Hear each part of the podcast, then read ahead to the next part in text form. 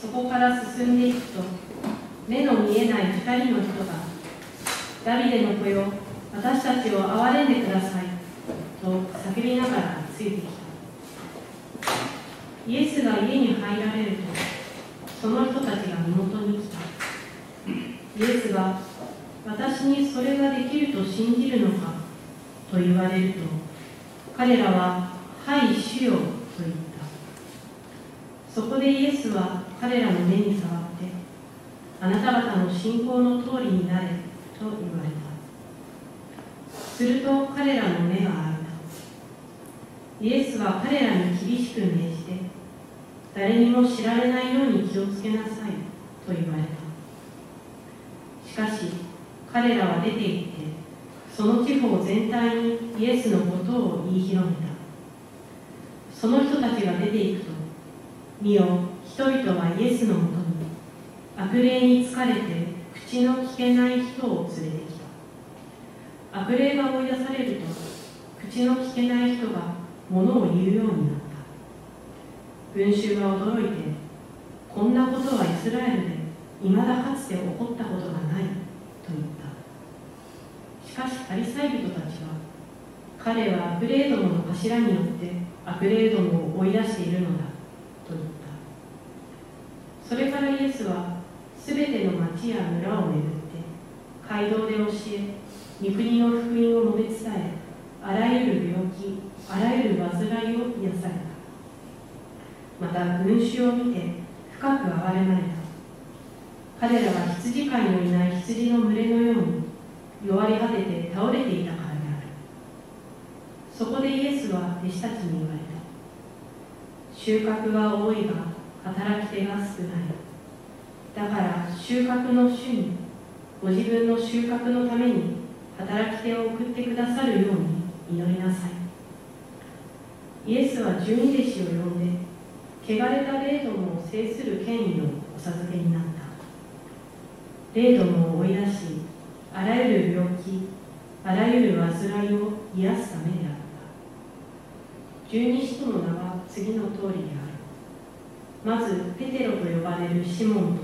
その兄弟アンデレゼベダイの子ヤコブとその兄弟ヨハネピリポとバルトロマイ。トマスと主税人マタイ。アルパヨの子ヤコブとタダイ。熱心党のシモンとイエスを裏切ったイスカリオテのユダである本日はこの箇所から真の羊飼いとしてのダビデの子として伝説していただきます。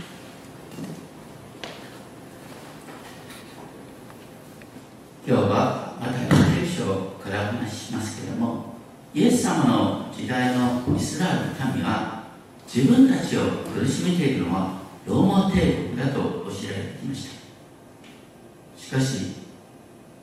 当時の事情をよくよく調べるとですね一般民衆を苦しめていたのは誰よりも当時のユダヤの権力者や宗教指導者であったらしい。土地を本来持たないはずのレビ人たちが御言葉の解釈の変更によって大地主になってたって言うんですね。レビ人は黙っててもみんなの10分の1が入ってくるんです。それに加えて時代主義が入る昔エゼキエルがですね34章でイスラエルの指導者たちを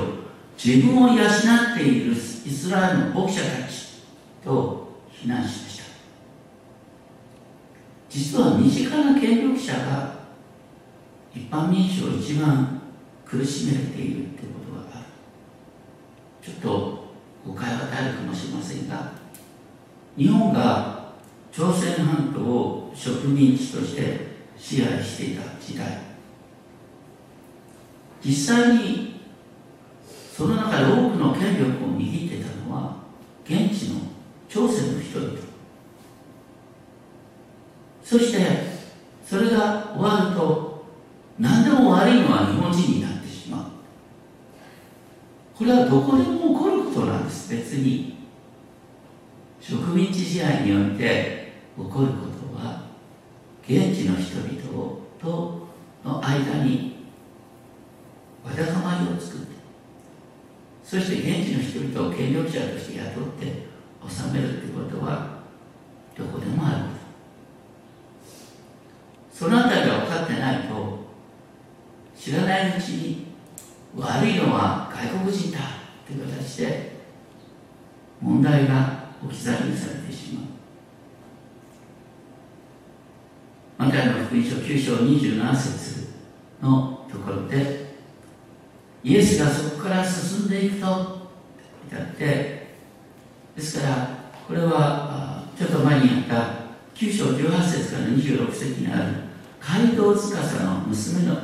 死者からのよみがえりの記事の続きということになります。そしてその終わりではこの話はその地方全体に広まった。ガリラヤ湖の西側カペカペナム近辺でですね。とにかく当時の人々は預言者エリアエリシャの再来。そのような偉大な預言者が来たって話題にしていた。そしてそれに続く言葉が9章の27節からですけれどもこのように訳すことができる。二人の盲人がついてきていた。私たちを憐れんでください。ダビデの子よと叫びながら。現在の新海訳はですね差別用語にならないようにってことを意識しながら訳ってるんですが。でもねあえて言うと当時の感覚としてはめくらがついてきたという感じなんですね。そうやって訳すとちょっと差別用語になっちゃうからなんですが。だから要するにこの目の見えない人が叫んでるのに全く無視されてる状況があるんです。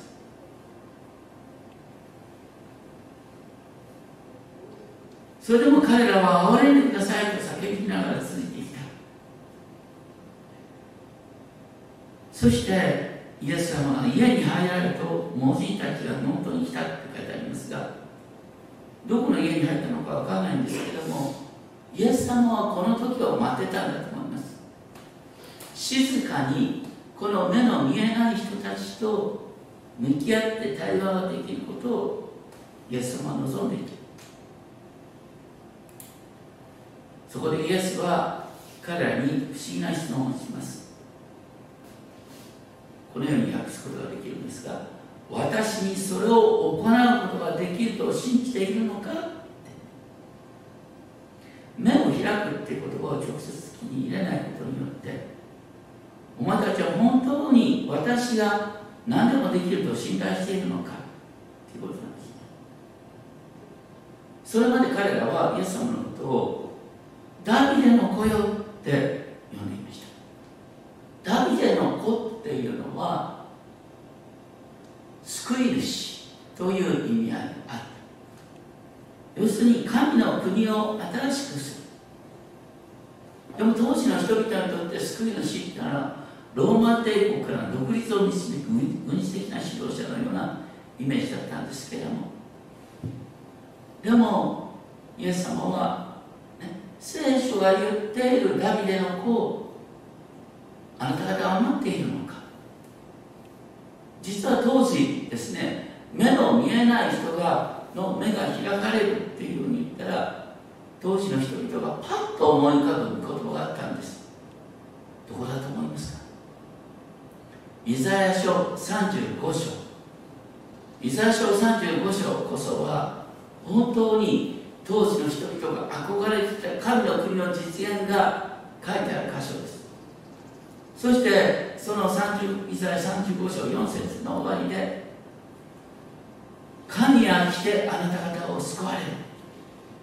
その後その時目の見えないものの目は開かれるんだ。書いてある。耳の聞こえないものには開けられ足の泣いたもの者は力のように飛び跳ね口の聞けない者の舌は喜び歌う。イエス様の癒しの御業はほとんどこの4つのことに集中する形で行われてだからイザヤ書35章を成就する救い主なんです私たちの感覚からしたらねいやごめんなさいね僕も昔そうだったけど救いといってイザヤ書35章を開ける人は日本にあまりいないのかもしれない。でも、においてはこれ常識なんです。目の見えない人、ね、御言葉を開くことができない人だって聞いたことあるんですよ。だからイエス様は、ね、聞いたの、ね、できると信じるのかっていう中に本当に私をダビデの子っていうんだったらねイザヤ書35章の、ね、5節が成就するって分かってんだよなみたいな感じなんです。私から見たらああそうかななんて思うけども当時の人はピンときた。だから、ね、彼らは簡潔に「はい」イザヤ書35章の成就を信じているんです。それが救い主の働きなんですって。言うんですでイエス様は彼らの目に触れられた。イエス様の手が今までね目が見えなかった人にイエス様の温かい手が触れるんです。まぶたに触れた。なんていう感動だろう。そそこでイエスがおっしゃったのはあなた方の信仰の通りにあなた方になるようにっていうことなんですね。どうしてあなた方の信仰の通りにってあえて言われるのかというとですねあの当時の感覚でですねこの目が見えなくなってまってしまう目が見えなくなるということの中に神の呪いを受けたっていう感覚があるだから不信仰のゆえにこうなってるんだみたいな感覚があるそれに対してイエス様があなた方の信仰その通りになるんだよって言って彼らに信仰のこうなんか誇りを与えてくれる本当に彼らは諦めることなくダビデの声を憐れんでくださいと叫び続けていたその祈りが聞かれる瞬間だということですねそこで不思議にイエス様は彼らに厳しく命じた誰にも知られないように気をつけなさいいやこう考えてみたらね目が開かれたら周りの人は黙っていないでしょどうしてそうなったのって。特に家族だとか友人はね。だからある意味でイエス様の命令は無理な命令のように思えるんですけども。でもねイエス様が気になさったことはある。それは何かというと当時の人々が思い描くダビデの子なんです。だからこの目の見えない人がねいやダビデの子が現れて私たちを癒してくれたんだっていうとみんな聞くのはダビデの子。あダビデの子っていうのはそう私たちをローマ帝国から独立させてくれる軍事指導者だと思い描いちゃうんです。だからイエス様はねこう知らない人に事前の変な意識を与えたなかったんです。今もね何か言うとですね発言するとああの人の発言はね政権寄りなのか反政権なのかとか言ってですね意識されちゃったら伝わる話も伝わらなくなっちゃうんです。でも彼らはねイエス様から信仰をですね評価されたと思うんだからどんどんどんどん話を伝えていった当時ですねローマ帝国に対してどういう態度を取るのかっていうことで国論が二分されていました。ローマ帝国に逆らったって勝てっこないんだからうまくね折り合いをつけようっていう人々がどっちかというと支配階層の中にいた。でも民衆はね一方であのこう教育されてるんですよ、ね、悪いのは全部ローマ帝国だって形で。だからローマ帝国がいなくなったらうまくいくって信じた人がいたんです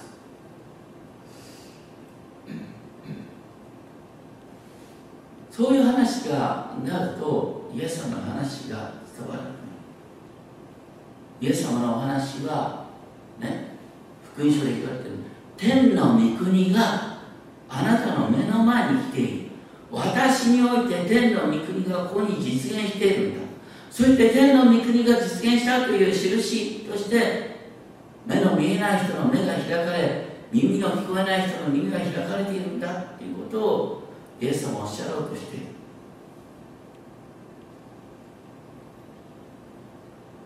でもここで続けてですね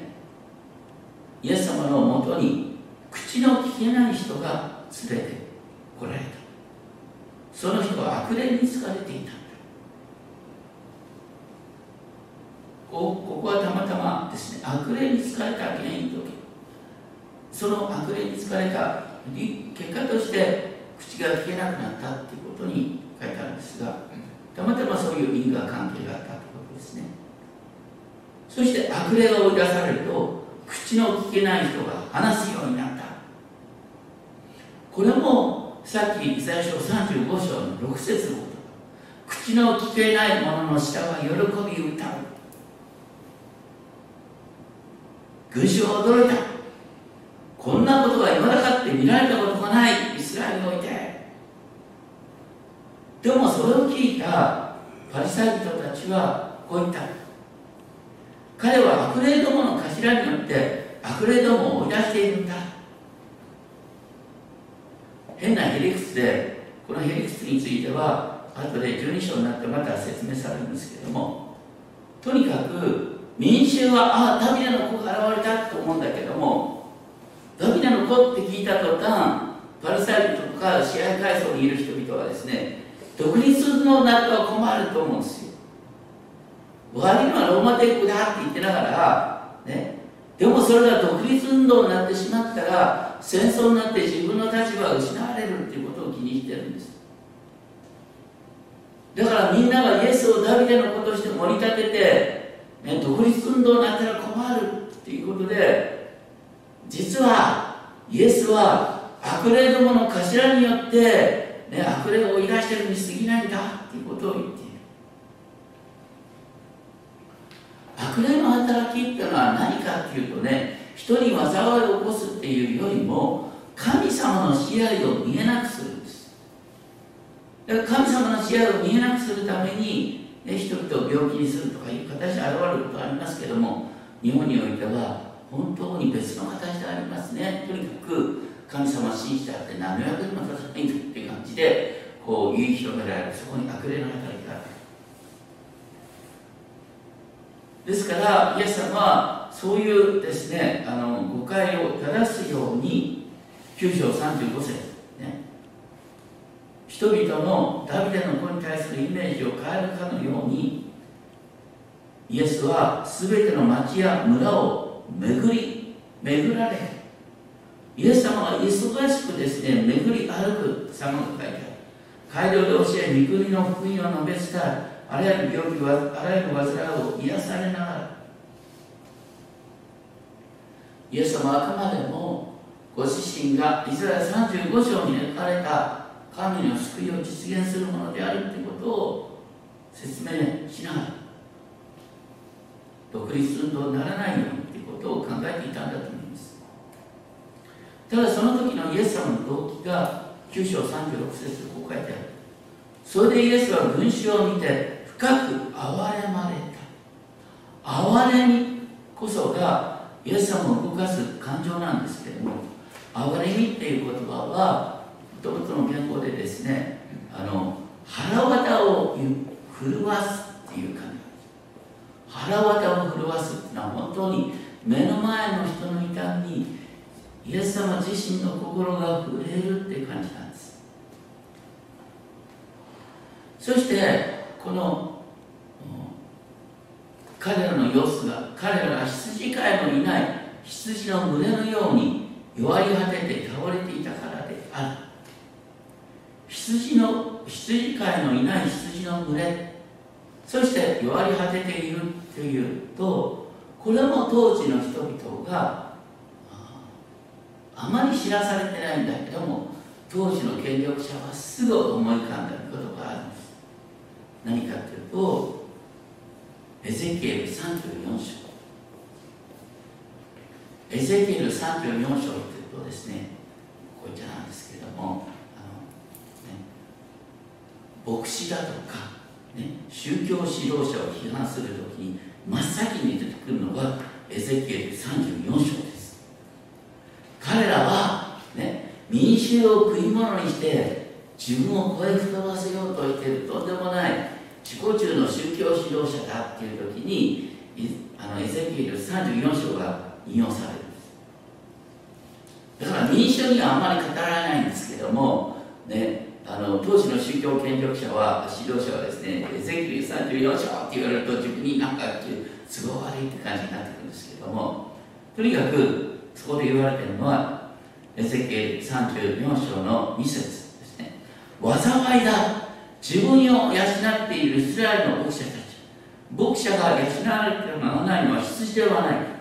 あなた方はところが弱った羊を強めず病気の者を癒さず傷ついた者を解放せず追いやられた者を連れ戻さず失われた者を探さずかえって力ずくでしかも過酷な仕方で彼らを支配した。彼らは牧者がいないので散らされあらゆる野の獣餌食となった。こうして彼らは散らされた。要するにイスラエルの一般の民がイスラエルの権力者によって虐げられている。そういう状態を解放するのが救い主の働きだ神の働きだと書いてある。そしてエゼキエル34章10節でこう書いてある。私は牧者たちを敵とし彼らの手から私の羊を取り返し彼らに羊を飼うのをやめさせる。本当に彼らから羊を取り上げて彼らが羊飼い権力者であることができなくなる。する。それが実はイエス様があごめんなさい。それが実は神がかつてイスラエル王国を滅ぼした理由なんです。イスラエル王国を滅ぼしたのはイスラエルの民をイスラエルの権力者から解放するっていう意味だった。一方主ご自身はそういう中で何をなさるかというと34章16節。私は失われたものを探し追いやられた者を連れ戻す気づいた者を解放し病気の者を近づける。私は正しい裁きをもって彼らを養うそしてそのために神様は新しいダビデを建てるんだ。イザヤ書34章あごめんなさい。エゼキエル34章の23節。私は彼らを牧する一人の牧者私のしもべダビデを起こす。神は彼らを養いその牧者となる。主である私が彼の神となり私のしもべダビデが彼のただ中で君主となる。だからここに出てくる新しいダビデっていうのはね気づいた羊を癒す気づいた羊を解放する新しい聖子指導者としてのダビデなんです。それがイエス様。だからエゼキエル34章に出てくるダビデのこのイメージと当時の人々が思い描いていた軍事的な指導者としてのダビデのことは全然違うんです。イエス様はご自身をエゼキエル34章が描いている救い主として表している。失われたものを探し追いやられたものを連れ出し傷ついたものを解放し病気のものを力づける羊飼い。なんだということなんです。じゃあなんで当時の人々がそんなですね軍事指導者のようなダビデの子をイメージするようになったかというとそれから200年前にたまたまユダ・マカベオスという指導者のもとでですねイスラエルが軍事あの軍事的に独立できた時期があった。そういうイメージを当時の人々が持っていた。それに対してそのちょっとそのはるか前のエゼキエルの話を持ち出しながら神の救いはそうじゃないんだよということを語っていた。そしてそういう中で9章の37節38節でイエス様は弟子たちにおっしゃいました。収穫は多いが働き手が少ない。だから収穫の主に強く願いなさい。祈りなさいっていうより強く願いなさいって書いてある。ご自分の収穫のために働く人を送ってくださいよさっきは羊飼いのいない羊の群れを世話する羊飼いが必要だっていう話をしてたんですけども今度は収穫のための働き人っていう感じになっているなんかですから収穫っていうとなんかこう自分の利益のために集めるみたいなイメージがあるんですがそうじゃなくてその背景にあるのはあくまでもエゼキエル34章の文脈で理解しようよっていうことを言ってるんですね。でエゼキエル34章でいうとさっきの34章11節12節に主ご自身が「見よ私は自分で私の羊の群れを探し求めこれを探し出すよっていう。神様がかつてイスラエルを滅ぼしてそして民を散らしてしまった。そして散らしてしまった民を主ご自身が集める。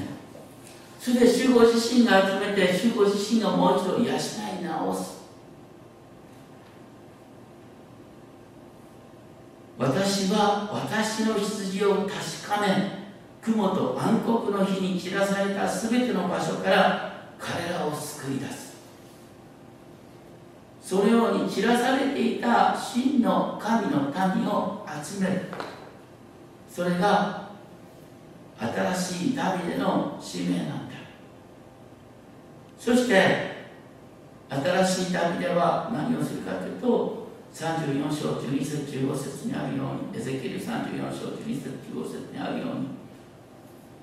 私は諸国の民の中から彼らを導き出しイスラエルの山々や谷川のほとりで彼らを養う。私は良い牧草地で彼らを養い私が私の羊を飼い私が彼らを行こわせる。イエス様はご自身を良い羊飼いというイメージでヨハネの福音書の中で表現しています。それはあくまでも本当にエゼキエル34章を成就する救い主なんだっていうことがですからねあのちょっと今日時間がない方は後でですね見ておいてほしいイザヤ書35章そしてエゼキエル34章ごめんなさいこれを読まなきゃ始まらない。そうじゃないともう政治的なイメージで、ね、救いを描いてしまうから話が分からなくなるでそういう流れの中でイエス様がね十二弟子を選んだって話になってる10章1節ではねイエス様はかつて働き人が送られるように祈りなさい強く願いなさいといった祈りの答えが、ね、みんなに祈りなさいと言って祈りの答えとして彼ら自身がイエス様の十二弟子になるって話になってくるんです。10章1節イエスは十二弟子をご自身のもとに読んで汚れた霊どもを制する権威をお授けになった。それは霊どもを追い出しあらゆる病気あらゆる煩いを癒すためのものであった。ここで中心はね汚れた霊どもを制する権威イエス様はご自身の働きを代理で行う権威を弟子たちに与える。権威オーソリティ。そのオーソリティの第一は汚れた霊を追い出す。悪霊を制する悪霊を追い出す。どうして悪霊になるかっていうとね人間は悪霊に勝てないんです。だからこれは神の力によって恩出してもらうしかないという意味で悪霊を追い出す権威。それとともに病を癒す権威。時によってはそれは悪霊による病かもしれない。でもあらゆる病気あらゆる患いを癒す権威癒す権威を授けたっていうふうに理解できるかなと思います。とにかくイエス様が弟子たちを選ばれたのはイエス様の代理として使わせた。かつて神様がダビデの子を選んだのは何かと神の代理として収めさすイエス様が弟子たちを選んだのはイエス様の代理として、ね、神の国がここに実現したんだということを表すためだ。そして十二弟子の名が記されていきます。ペテロと呼ばれるシモン、ね、特別にペテロと呼ばれる。ペテロってのは岩っていうんですね。だから揺るがない岩と呼ばれるシモン。ここに彼が弟子のリーダー的な立場であるということが気づかされます。そしてその兄弟アンデゼブダイの子ヤコブとその兄弟ヨハ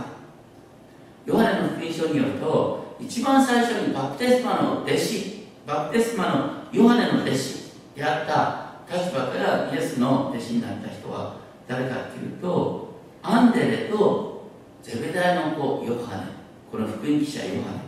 であったと思われます。でアンデレに誘われてペテロが弟子になり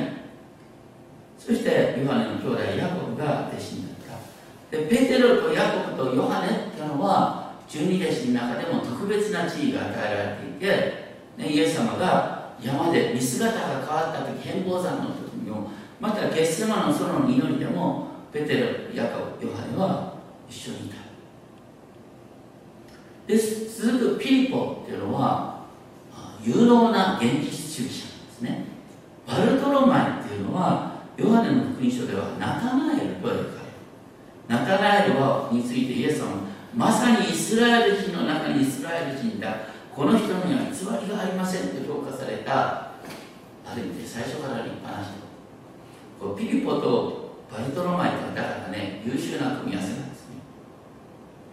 ね続くトマスっていうのはねあのあの疑い深いトマス。それとセットに出てくるのは主税人マタイこれはマタイの福音書の記者。主税人。でこの主税人マタイ以降のですねあの人についてほとんど分かんないんですよ。その後出てくるアルパヤの子ヤコブっていうのは名前しか出てこない。ただ言って出てくるのはあのルカの福音書ではヤコブの子ユダとかねヨハネの福音書14章22節がイスカリオテでない方のユダなんて書いてあってこれもよく分からない。んですその後出てくる熱心党のシモ熱心党ってのは何かというとローマ帝国からの独立を目指す政治グループです。だから熱心党のシモンとねあの主戦人マタイっていうのは政治喧嘩が真っ向から反するんですね。マタイはローマ手伝った人でしょ。熱心党のシモンってローマ独立運動を一生懸命やってた人です。多分弟子になってもですね何事があるたびに政治見解はあの対立したと思います。で最後にイスカリオテのユダ。イエスを裏切ったものと書いてありますがイスカリオテっていうのはあケリオテの人という意味でこの人だけがユダだけがあのガリラヤじゃなくて、ね、中心エルサレムに近い人の出身だったんじゃないか。まあ、最初からちょっと外れ者だったんですね。とにかくこの12なんで12人かっていうの分かります？これは実はですねあの黙示録の21章に出てくると新しいエルサレムにおいて12の門に12イスラエルの12部族の名が記されるって書いてあってそして都の城壁に子羊の十二使徒の名が記されるって書いてあるんですね。十二部族が十二の門といってそして皇室には十二使徒の名が都の城壁に書いてある。だから実はね十二部族に類する新しいイスラエルの民を創造する十二使徒っていうイメージがある。でもね普通考えるんだったら十二使徒を選ぶ時にもうちょっとねあの公明正大な選び方がいいあってもいいね。皆に投票させるとかね。もうちょっと骨あの関係あの能力を定めるとかさ。ところが最初からねペテロとアンデレっての兄弟でしょ。ヤコブとヨハネだって兄弟だよ。でこのペテロの家族とヨハネの家族って昔から親しい関係にあったらしいってことはよくわかるんだ。よだあの血族地族でですね中心を固めておいて何なんだよ、ね、でそれにピリポとねあのそれからバルトローマ仲間これも親しい仲間だった。だから十二使徒の、ね、半分までが血縁血縁とか遅延なんですでもこれって実は大切な面があるんです。要するに十二弟子がエリート集団で何かをやる官僚機構だとしたらそうです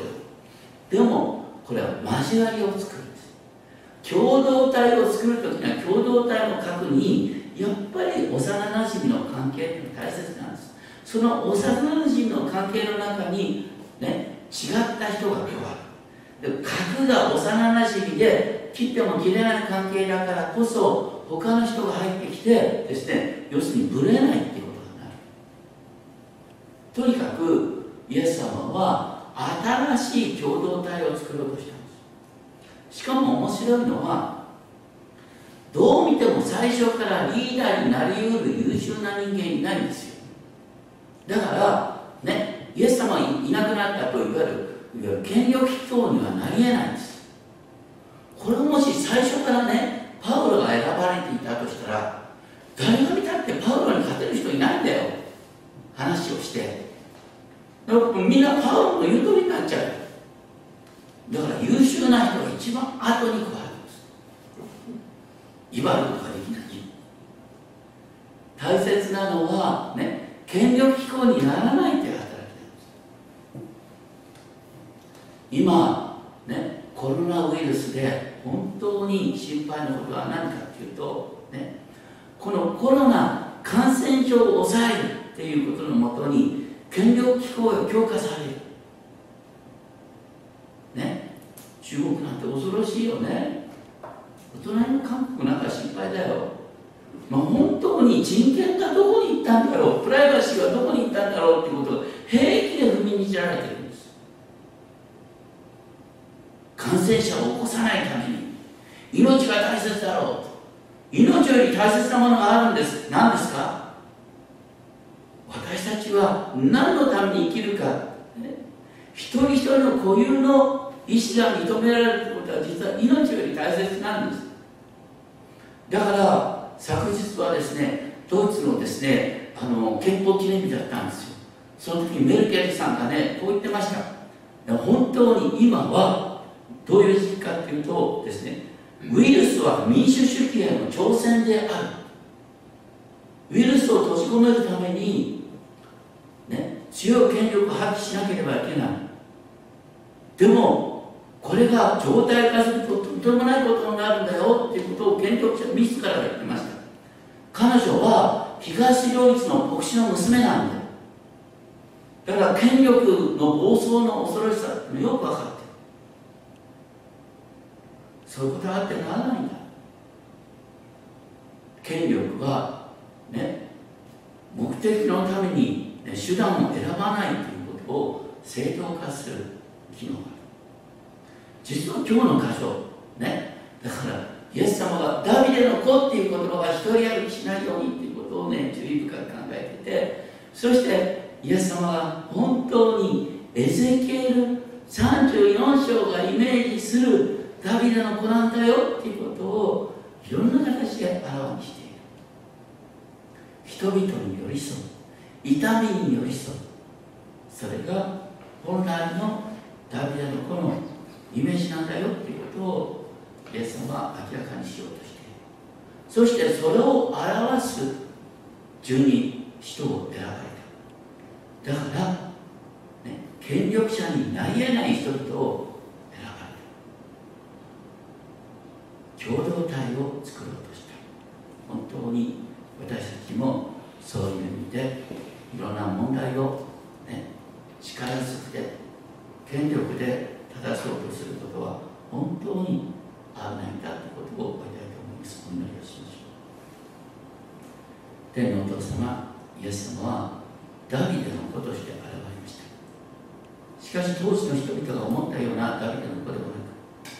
ゼキエル34章が描くダビデの子でありまたイザヤ書35章が表現する救い主のイメージです。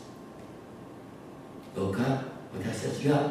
旧約聖書全体の中から救い主のイメージを知っていくことができるよう導いてください。どうか願くはこの後一人一人がイザヤ書35章またイゼキエル35章34章を読んで本当にあなたが思い描く救いのイメージを心に留めることができるよう決めてください。尊き主イエスキリストの皆によってお願いします。